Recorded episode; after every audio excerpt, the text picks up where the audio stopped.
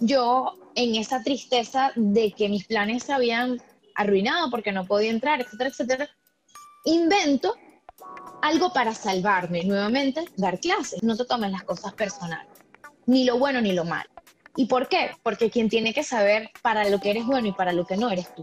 Entonces, yo soy pro emprendimiento, pero entendiendo el mercado y entendiendo tu propósito para que tenga sustancia, para que funcione. Lidiar con eso a veces es complicado. Y creo que tengo que reconocer que ha ganado más mi lado valiente porque también mi familia siempre me ha aceptado como yo soy.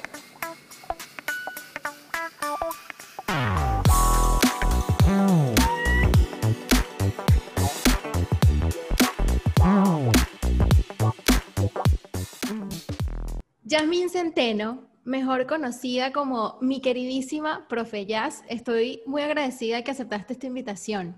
Gracias. O sea, aceptar es como que si tú no me invitabas, yo te iba a escribir. Y que mira, ¿qué te pasa a ti? ¿Qué te pasa a ti? Como tú no me vas a llamar a mí, que yo te amo tanto como tú no me vas a llamar a mí. O sea que más que aceptar, yo estoy agradecida de que me hayas considerado para este espacio tan increíble que tú tienes. Yo desde, o sea, desde el día uno yo dije, no, tengo que hablar con, con Yasmín, pero quería como encontrar un momento oportuno y tú eres la que está abriendo la segunda temporada de este podcast sin pena alguna. Así que, ¿qué más que eso? ¿Qué más que pues más honrada, más honrada todavía, en realidad.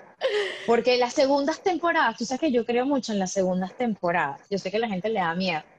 Pero cuando es, uno hace un producto, eh, sobre todo este tipo, uno aprende muchísimo de la primera temporada. Aprendes de errores, de tiempos, de timing, de todo, de todo. Entonces la segunda el, que está a la cabeza del proyecto tiene otra madurez, tiene otra tranquilidad y, yo le tengo fe a las segundas temporadas de este tipo de formato por eso, porque uno ya se siente un poquito más seguro, más tranquilo, que, bueno, que también es muy importante. Exactamente. Y como verán, esta mujer habla como con mucho, con mucho poder, o sea, tiene un poder muy grande con su palabra. Y quiero que, o sea, quiero que expliques qué es Profe Jazz, porque literalmente, para que sepan, se llama así, Profe Jazz, arroba Profe Jazz. ¿Qué es eso? Bueno, Profe Jazz, ok, Profe Jazz es mi marca personal, que yo descubrí que era mi marca personal de un tiempo para acá. O sea, realmente Profe es como mi alter ego, porque yo coexisto con ella desde hace 10 años que empecé a dar clases en la universidad y todo era profe jazz, profe jazz, profe profe profe por todos lados y yo me siento muy cómoda con el profe. Entonces, ¿qué pasa? Que un día yo decido que Instagram se convierta en la plataforma donde yo muestro lo que hacen mis alumnos. O sea, esa era como que la primera fase, ¿no? Pero que evidentemente debía llamarse profe jazz porque son los alumnos de profe jazz los que vas a ver ahí. Pero de pronto te voy a, a confesar que yo tuve un año de salud muy malo donde la gastritis me tenía mal, mal, mal, mal. Me descubrieron que tenía una gastritis crónica, etcétera, etcétera. Y entré como que en un periodo donde yo tenía que ver qué me estaba pasando, por qué el cuerpo de alguna manera se estaba manifestando de esta manera, de esta forma tan, tan agresiva, porque una gastritis es realmente bien agresivo. Sí, bastante. Y me di cuenta que necesitaba algo para motivarme a ser feliz. Y que yo si me iba del país, porque como siempre, uno siempre tiene ese plan, es el plan B eterno, sí. que independientemente de, todo venezolano, este, te hayas ido o no, siempre está ahí. Yo dije, yo necesito tener un espacio donde yo sea feliz, independientemente de donde yo esté. Y creé Profe Jazz, marca personal. Profe Jazz es un salón virtual donde yo te voy a dar herramientas de cómo mejorar tu comunicación desde todo punto de vista, como profesional y como humano, compartiendo lo que yo he vivido, mi experiencia y quizás como aquellas cosas que a mí me hubiese gustado que me dijeran y que a lo mejor no me dijeron en el mundo profesional. Entonces, digamos que salí de la, de la burbuja de la UCAP al mundo virtual y bueno, o sea, de esto, esto nació el año pasado y el, crecimiento ha sido inmenso para mí porque, posicionar una profesora no es común. Entonces, claro. Es que también te, quería eh, comentar eso, porque claro, sé que Profe Jazz primero nace con ciertos videos en YouTube y obviamente con, tu contenido en Instagram de tus mismos alumnos, etcétera. Pero claro, gracias, creo que es gracias a, la pandemia, básicamente, Que, tu marca personal como que hizo un puff, o sea, explotó y, te, como que te centraste y dijiste, bueno, estos son mis objetivos, o no, o me equivoco. Sí, no, no, tienes toda la razón. O sea, siento que la coyuntura me llevó a entender mi propósito. O sea, mi propósito yo lo tenía muy claro, inspirar al otro a descubrir para lo que es bueno, porque yo siempre he creído que cuando tú descubres para lo que eres bueno, tienes más probabilidades de ser feliz.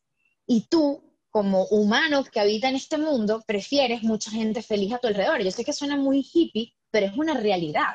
Cuando tú eres feliz con lo que haces, tú contaminas en el buen sentido al que tienes al lado. Entonces, yo tenía muy claro que ese era el propósito de Profe pero no sabía cómo de alguna manera convertirlo en plataforma, porque obviamente a través de un canal de YouTube era mucho más sencillo, porque un canal de YouTube es literalmente un canal de televisión, es exactamente igual. Pero ¿cómo llevarlo a YouTube? Entonces, eh, perdón, a Instagram. ¿Qué pasó? La pandemia me hizo nuevamente, fíjate, es que no te digo yo, nuevamente a mí me cambian los planes la vida, me quedo sin entrar a Venezuela.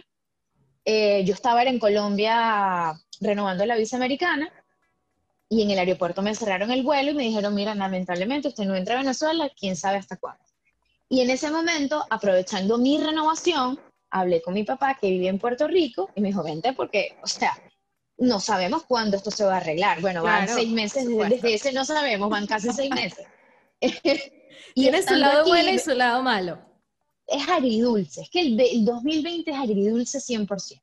Total. Pero, pero bastante bueno, o sea, bastante removedor. El tipo es, es que te está destruyendo las estructuras para que las vuelvas a hacer. Y eso es lo que está pasando. Entonces, yo en esa tristeza de que mis planes se habían arruinado porque no podía entrar, etcétera, etcétera, invento algo para salvarme nuevamente, dar clases. Y dije, bueno, voy a inventar un bootcamp creativo gratuito porque la gente está en cuarentena y debe estar sin hacer nada. Y como a mí me salvo a dar clases, honestamente buscando salvarme a mí, entonces se vino en el tren 300 personas que hicieron el curso online y ahí, ya después de ahí fue imparable.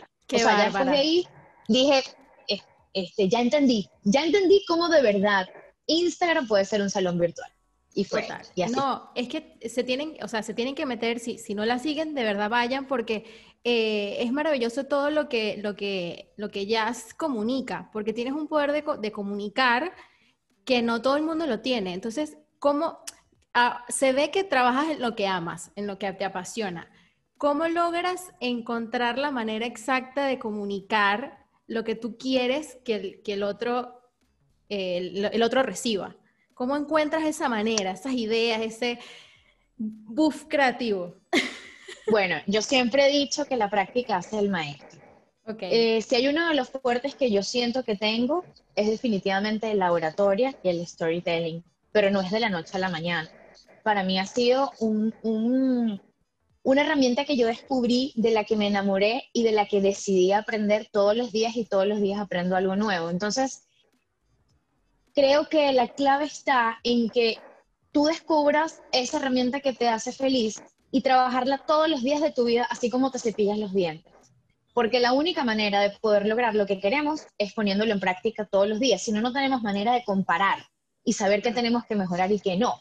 Entonces, siento que yo me siento cada vez más cómoda conmigo porque yo me comparo contra mí misma cada vez y digo, mira, has crecido en esto, qué bueno, lo, literalmente para mí eh, yo me veo como una tercera persona muchas veces para verme, para ver qué estoy haciendo, qué me gusta, qué no me gusta.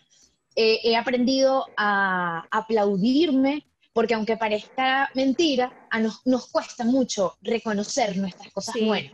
en cambio, tú le preguntas a alguien lo malo y de una te lo dice. Claro, yo estaba, yo estaba eh, escuchando hace poco una entrevista de una persona que dice, yo a mí me gusta mucho aplaudirme casualmente y la gente lo ve mal, no solamente tú mismo, sino que el otro dice, wow, pero esta tipa está diciendo que, no sé, el ego. Claro, y, eso es un tema en la sociedad que está mal. Total. Yo creo que lo peor es hacerlo. Claro, y, no solo eso, sino que el, el autorreconocimiento, lejos de ser del ego, es de la autoestima. O sea, ¿cómo tú te vas a posicionar como lo, lo, lo bueno que quieres ser si tú no te reconoces como algo bueno? O sea, y no porque te vas a engañar, ojo, eso es muy importante, no, no hay un engaño. Lo que hay es una valoración de crecimiento, porque cada vez que pasa el tiempo nosotros tenemos que apostar a ser mejores. Entonces yo siento que, que todo el tema de hablar, de, de preparar a la gente para que se comunique a través de la palabra, porque yo creo en el poder de la palabra, llámese porque está escrita o porque está dicha, eh, es haciéndolo todos los días. Entonces, muchos de mis alumnos de storytelling, cuando terminan el taller, están como, ¿y ahora? Y yo, ahora escribe, ahora dale. O sea, ahora muévete, ya yo te di las herramientas. Ya está. Entonces es como, pero, pero nada, o sea, no hay que tener miedo eh, y empezar por el tema de evitar la, la, necesidad de aprobación, que ese es el, el, gran punto de honor de todos los seres humanos. Entonces, ahí está para mí la clave. Sí, sí, sí. No, no puedes depender de la aprobación. O sea, de hecho yo este, voy a grabar próximamente un video porque yo tengo como varios tipos de contenido y el contenido inspiracional, vamos a decirlo así, son estos recursos para el ser humano, no el profesional, el ser humano. Okay. Y voy a hablar sobre uno de los principios toltecas de un libro maravilloso que me leí, de cuatro principios, pero voy a hablar específicamente de uno que es no te tomes las cosas personales, ni lo bueno ni lo malo.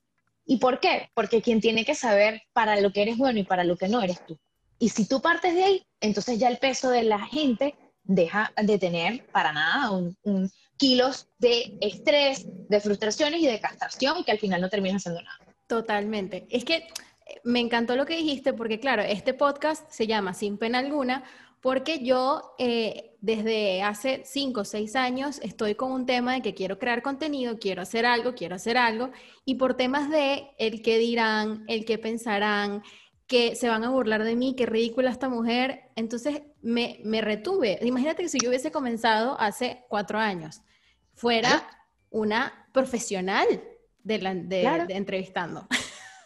Claro, pero es que es verdad, es verdad. Ojo, ya va, si tú te puedes ver entre la primera temporada y este inicio, tú sabes que ya tú eres diferente. Pero no eres diferente porque te cayó de la noche a la mañana, sino porque estuviste constantemente viéndote, haciéndolo, y entonces obviamente empiezas a estimular, a crecer ese músculo. O sea, literalmente la creatividad y el apostarle a los proyectos es un músculo. Es como ir al gimnasio, o sea, no puedes dejar de ir al gimnasio porque el músculo no se va a fortalecer, no puedes dejar de escribir, no puedes dejar de crear, no puedes dejar de hacerlo, intentarlo, pero sí eh, evitando el tema del tercero porque estás sí, O sea, y, y, esto es un tema, ¿sabes? Real, que afecta mucho. Y retomando eso del tercero, porque eh, tengo entendido que una de, las de, las primeras clases, o más bien la primera clase que tú diste hace, no sé, 10 años en la católica, eh, fue seminario, ¿no? A las personas que están haciendo la tesis. Y tengo entendido que no te gustó, te querías ir, adiós, Horrible. dijo todo esto. ¿Cómo, o sea, ¿cómo, ¿cómo lograste darle la vuelta que ahora amas y adoras ser profesora? Más bien, eres profesora en, en tu marca personal, en tu vida real, en todo. ¿Cómo diste esa vuelta tan fuerte de odiarlo a amarlo? Bueno, la verdad, ahí tengo que reconocer que tuve una mentora que me, movilizó y me, me, batuqueó y me dijo, ya va, o sea, por un mal grupo tú has, y aquí, y me encanta que me hagas esa pregunta porque me haces regresar al pasado y si yo tuviese la oportunidad de verme y decir, no te lo tomes personal, Yasmín, porque básicamente eso fue lo que ocurrió. ¿Qué pasa? Yo empecé dando clases sin ni siquiera haberme graduado yo empecé a ser asistente. Lo que pasa es que era una asistente que de verdad realmente trabajaba como profesora. Y yo le di clases a gente que realmente era menor que yo, un semestre o dos semestres. Obvio, ellos me vieron en los pasillos y dijeron, ¿qué hace esta dándome clases a mí? Si ni siquiera se ha graduado. Entonces, claro. aquí viene el gran punto de este, de este acuerdo de no tomárselo personal. Tú no puedes eh, aceptar que la percepción del otro sea la que controle o la que defina tus actos o lo que tú haces. Entonces, ¿qué era la percepción de ellos? Ella no está preparada. Pero yo sabía que en el fondo yo, sí estaba preparada para hacer lo que tenía que hacer. pero me hicieron dudar. Qué triste que te hizo dudar una percepción, no una realidad, no un hecho, porque ellos no me conocen. Pero tuvo que venir mi mentora a decirme, yo sí creo en ti, pero si tú no te lo crees, es mejor que lo dejes. Ahora, qué lamentable que a la primera caída tú te vayas y huyas. Eso, eso, eso es importante, importantísimo. Ojo, es difícil, porque, por ejemplo... Es difícil, te duele. Claro. Emocionalmente te afecta. O sea, yo dije, yo no ya va, ellos escribieron una carta para que me votaran, literalmente. Ahorita se deben estar revolcando. yo los conozco, lo peor es que Escuchen. los ya grandes. los vi ya grandes y, como que, eh, hola, profe y tal. Ajá. Sí, profe. Este, sí, sí, sí. Esa carta llegó a mi coordinador académico, que en ese momento era Pedro Navarro, y que era mi padrino de promoción. Y entonces él me dijo, yo necesito decirte esto porque quiero que sepas la realidad de lo que está pasando, pero no es la realidad que yo sé de lo que eres tú. Y yo dije, no estoy entendiendo nada. Me lee la carta, yo estaba aguantándome las lágrimas. Aquí, ¿sabes? Cuando tienes el, el, te duele la garganta de aguantar las ganas de llorar. Pero yo tenía que hacer una niña grande, horrible, una niña grande, y, aguantarlo porque contra el coordinador académico. ¿Qué te pasa, niña? O sea, ¿qué te pasa? Ya te estás graduando. Y él me dijo, pero esto no es lo que eres tú. Y como yo sí creo en ti, esto no va a pasarte aquí porque hay un tema de predisposición date la oportunidad. Y yo llegué, y dije, ah, sí, ok, y llegué donde Elisa, que era mi jefe, y les voy a renunciar. ¿Qué, ¿Qué, te pasa? Y entonces ¿Cuántos años tenías, ya? O sea, mira, 20, 28, 29. Acuérdate que yo empecé grande en la universidad. Yo la empecé a los 24 años. Eso, eso quería... Porque yo... Te, pregunté, te preguntaba eso, porque para los que no sepan, Jazz, eh, como ella siempre dice, ella es una niña que siempre estuvo en una tarima, bien sea cantando, bailando, actuando o en, siendo profesora. Entonces, claro, Jazz tiene un lado artístico como cantante, ¿no? Sí, sí, sí, sí. O sea, yo tuve una carrera profesional antes de estudiar. Y fue una carrera profesional seria de canto. O sea, yo estuve en una disquera, la disquera de Ricardo Montaner, en ese momento se llamaba Hecho a Mano, que era la misma disquera de Cervando y Florentino. O sea, yo tuve una vida artística en el momento de oro de Venezuela, además, con el medio artístico. O sea, tuve la dicha de vivirlo y crecí muy rápido. Pero obviamente yo tuve que parar los estudios porque no era compatible ese estilo de vida con la universidad. Y la verdad es que tengo que agradecer la confianza que tuvieron mis papás en decir, bueno, mira, o sea, hay que confiar en ella, sin la certeza de que yo regresara a estudiar. ¿Qué pasa? Que cuando se acaba mi carrera, porque tuvimos un punto de quiebre y yo dije, basta, no sirvo para ser gitana. Realmente ese fue mi, mi no sirvo. O sea, ya yo, yo vivía en Perú en ese momento, ni siquiera en Venezuela. O sea, estuve en Perú, estuve en México y dije, no, necesito una vida estable, no sirvo para ser gitana, no soporto todo lo que implica el medio artístico para que si tú no cambies, entonces tú no le sirves, no puedo. Necesito hacer algo que me dé estabilidad. Yo tengo que volver a la UCAP a estudiar comunicación porque eso era una materia pendiente para mí muy personal porque la amaba. Además, ya la había vivido profesionalmente. Lo que necesitaba era ponerle nombre técnico a algunas cosas. Y empecé a los 24 años. Entonces, obviamente, ¿qué pasa? Que quienes me contratan para ser profesora, ¿qué vieron? No los cinco años de carrera, sino mi background profesional de cómo yo ser líder dentro de una, dentro de un salón. O sea, obviamente yo en ese momento no entendía qué es lo que habían visto en mí. Pero después que tú hablas con ellos y te dicen, no es que yo no veo solamente lo que fuiste como alumna, sino lo que has sido como profesional. Y eso es el perfil que nosotros queremos. Ah, dije, ah, ah, ah ahora entiendo. Yo lo tengo. sí, literalmente. A mí, eh, a mí me llamó mucho la atención porque, claro, yo investigo alguna investigación previa a las personas que pasan por aquí y eh, en el grupo donde estabas, donde, donde cantaste, eh, contaron que la primera vez que hablaron con Ricardo Montanero, con un gerente de mercadeo, fue que ustedes llegaron y estoy segura, no sé por qué, pero yo siento que tú fuiste la de la idea o tú fuiste la que dijiste. La que habló.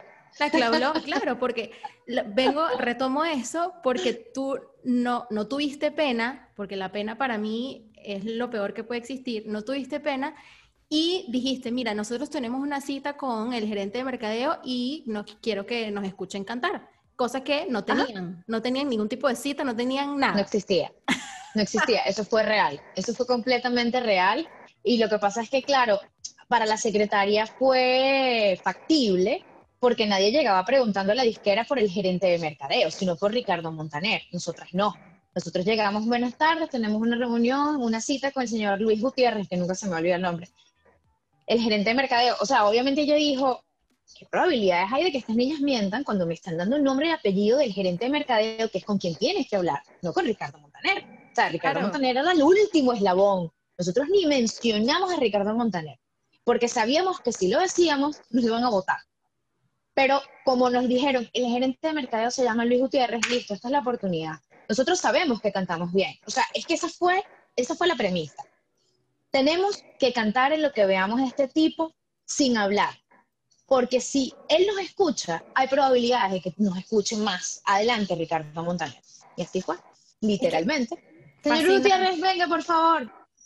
Llegó y nosotros no sabíamos ni siquiera físicamente cómo era Luis Gutiérrez. Para que tengas una idea. Nada. locura. Nada. O sea, porque además no existían redes. No es que Luis Gutiérrez, gerente de mercadeo, no, eso no existía. Era como que, brother, no sé quién es. Ah, ¿Qué pasó, fulanita? Listo, que es el tipo, ping, pum, y empezamos a cantar. Eso, esa, o sea, esa anécdota la retomo porque eh, lo que vieron en ese momento los profesores en ti, me parece maravilloso que no tenías pena, o sea, no, no, no cualquier persona recién graduada le habla a 30 chamos que son prácticamente la misma edad que tú y que no, o sea, no sé, son adolescentes, qué sé yo, o sea, no tienen ningún tipo de respeto y eso me parece admirable. Y con Instagram también, tú no sabes quién te pueda seguir y quién no. Entonces, eso me parece muy admirable, Jazz. Lo que pasa es que, mira, si ya tú haces eso, ya tú inventas una cita en una disquera, te atreviste a eso, es como ir desbloqueando las cosas para lo que has sido valiente, ¿sabes? Entonces, yo creo que yo aprendí a ser valiente muy joven, porque yo solamente quería cantar. O sea, cuando tú, y eso, y eso ¿qué pasa? Porque quiero recordar este, este momento, porque cuando eres adulto se te olvida que cuando fuiste joven no te importaba, tú creías que iba a pasar, ¿entiendes? Entonces, creo que ese, ese ímpetu por querer lograr las cosas nunca se me quitó, nunca tuve pena, nunca me interesó lo que dijera, que si te parezco, que si tengo edad para eso o no tengo edad para eso.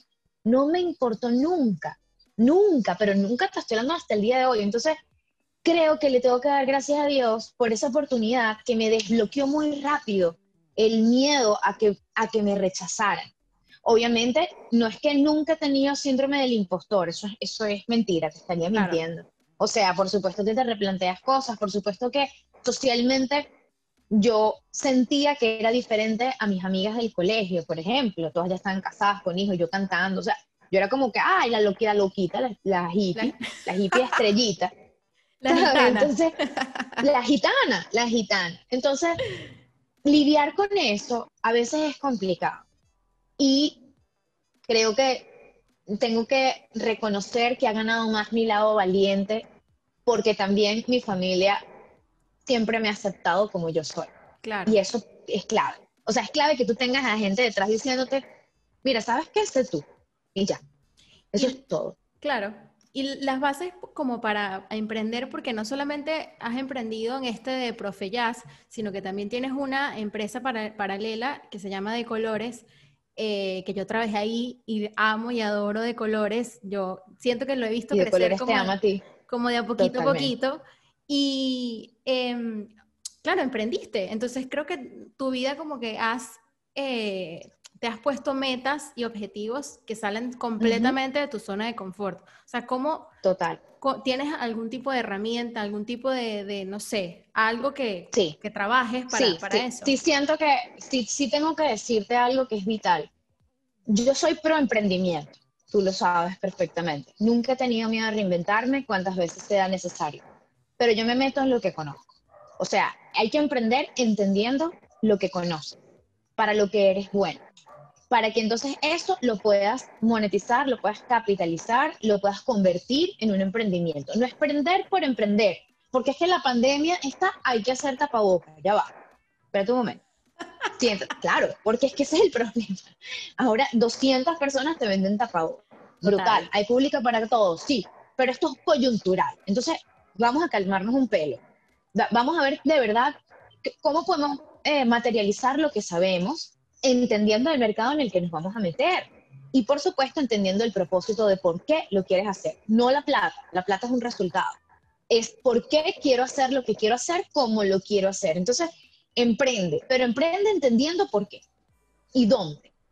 Pero no porque es que hay coronavirus, hay que tener... No, ya va.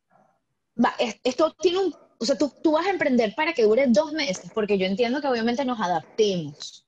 Ah, pero ve más allá. Sí, nosotros nuestra vida no va a volver a ser igual. Yo estoy clara de esto. A nosotros nos cambió la vida.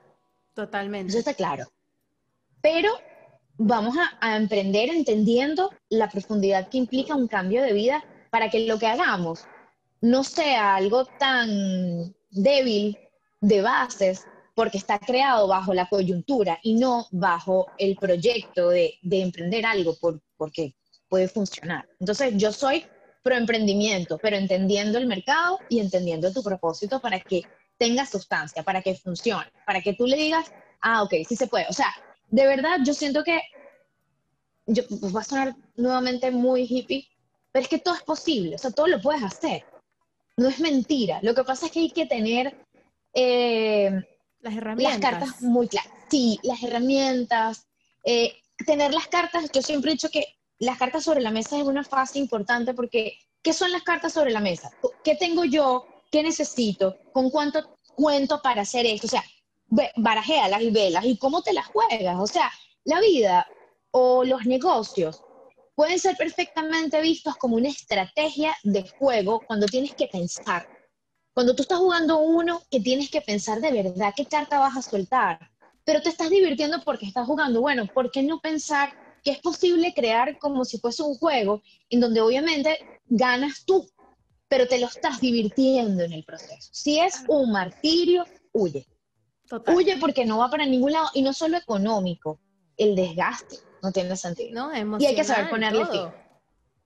Total, total. Y siento que, te voy a ser sincera, esta gastritis, yo analizando, entendiendo por qué, evidentemente fue el resultado de muchas situaciones que emocionalmente me parecieron injustas y que te las retiene el estómago. Y que evidentemente yo las viví en el medio artístico. Entonces, bueno, el cuerpo te pasa factura tarde o temprano. O sea, yo no sé ni siquiera desde cuándo yo lo tenía.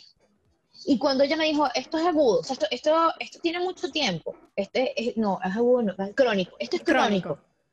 Y yo, ok, pero ¿qué significa? No sabemos cuánto tiempo tiene, pero tienes un rasguño en el estómago. Y no es comida necesariamente. Te puedo garantizar que esto tiene un, un componente emocional importante. Claro. claro, eso lo, eso lo, vas viendo a medida que vas creciendo, digamos. Yo, por ejemplo, desde hace tres años para acá, y aquí desahogándonos, eh, sufro una migraña crónica. O sea, es una migraña que ya yo me he dado cuenta que ocurre cuando mis picos de estrés son altísimos. y es desde que me mudé del país que están esas migrañas. Entonces, o sea, no puede ser. Que no puede el cuerpo habla, el cuerpo habla. Nosotros no hemos querido terminar de entender eso, pero el cuerpo habla completamente. Y, y el pobrecito es noble, porque recibe paño yo no habré estado en una crisis eterna y no se me había manifestado hasta que bajaron las defensas, bajé el nivel de estrés y entonces el cuerpo dijo, bueno, me toca, ¿viste? Porque ahora me toca a mí Claro. Y estuve un año tratando de sanar, que fue duro porque los dolores eran horribles. Yo me asusté, de verdad me asusté. Y bueno, eso me, me, me hizo ver que no se le puede, no se le puede, no se puede usar, de verdad. Exactamente.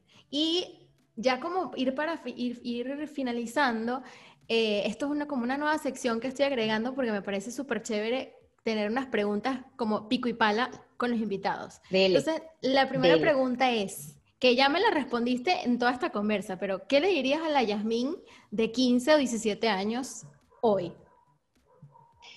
Le diría, no te lo tomes personal. No te lo tomes personal. ni que te digan que te quieran, ni que te digan que no te quieren. O sea, las dos cosas, Yasmín, ya lo sabes, para que no sufras tanto. Mosca pues. Y... Mosca pues.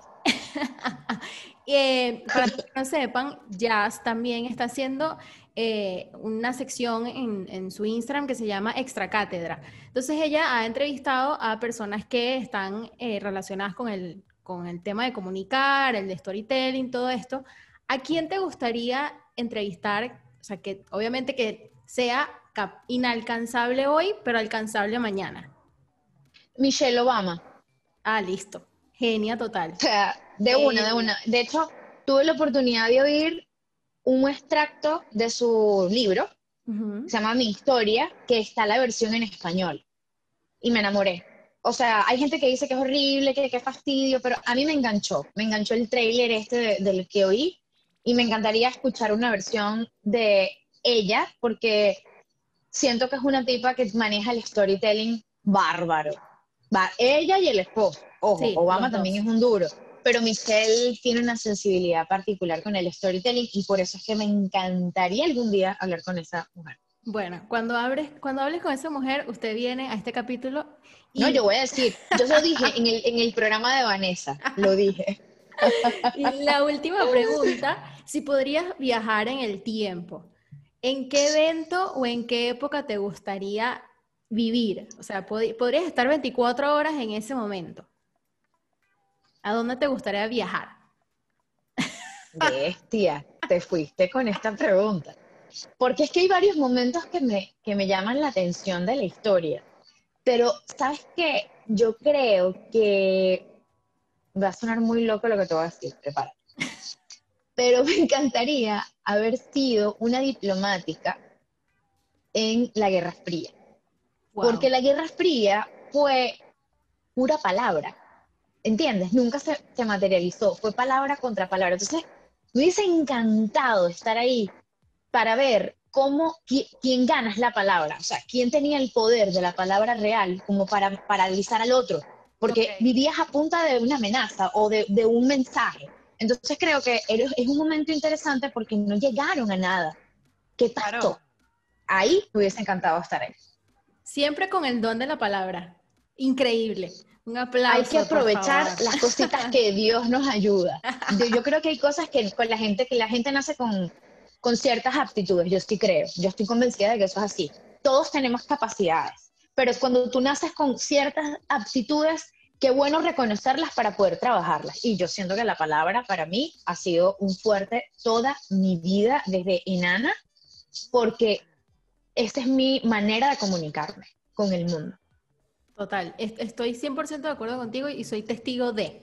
Y último, último segmentico aquí. Te voy a decir una palabra y tú me vas a decir otra palabra que te recuerde a lo que te voy a decir. Esa palabra. Ok. Ok. Universidad. Elisa. Arte. Colores. Perros. Ay, Rita Cabo y Sayo. Los tres. Alumnos. Ahijado. Venezuela. Hogar. Pena. Sudor. Muy bien. Con esto hemos culminado, culminado nuestra sección de pregunta-pregunta. Me gusta, me gusta esa de las palabras, está muy cool. Me hiciste pensar de pana qué quería decir. Sí, me encantó. esas palabras, para los que no sepan, tenían que ver muy, relacionado con, los gustos de Jazz, porque bueno, ella es fanática del arte, de la universidad, de los perros, y pena porque bueno, sin pena alguna. Jazz, estoy muy agradecida por, por, haber conversado y, fue un honor. No dejes de hacer esto. No dejes de hacer esto. Todo el mundo me lo dice. no lo dejes de hacer. Eres lo máximo. No, no lo dejes de hacer. O sea, mira, uno nunca sabe quién te está viendo y siempre hay que hacerlo pensando en esa persona que lo valora. Y ya, si son mil, cuatro millones, brutal. Pero hay una que está feliz viendo lo que tú estás haciendo. Esa persona merece respeto y valor. Así que, y estoy segura que estos tienen mil, muchísimo más de una. Entonces, brutal porque estamos tenemos la oportunidad de disfrutarte y disfrutar lo que estás haciendo, que es conectar historias. Eso es lo que tú estás haciendo. Y llevarlas a una pantallita y todos los que le recibimos nos vemos ahí. Exactamente. Tremenda conclusión, Jazz. Como siempre, un placer, un honor y bueno, espero que, te vaya súper bien en todos tus proyectos porque te quieres comer el mundo todos los días. Así que un beso. Amén, igual tú. Te quiero. Eres lo máximo en la vida. Tú también. Bye. Bye.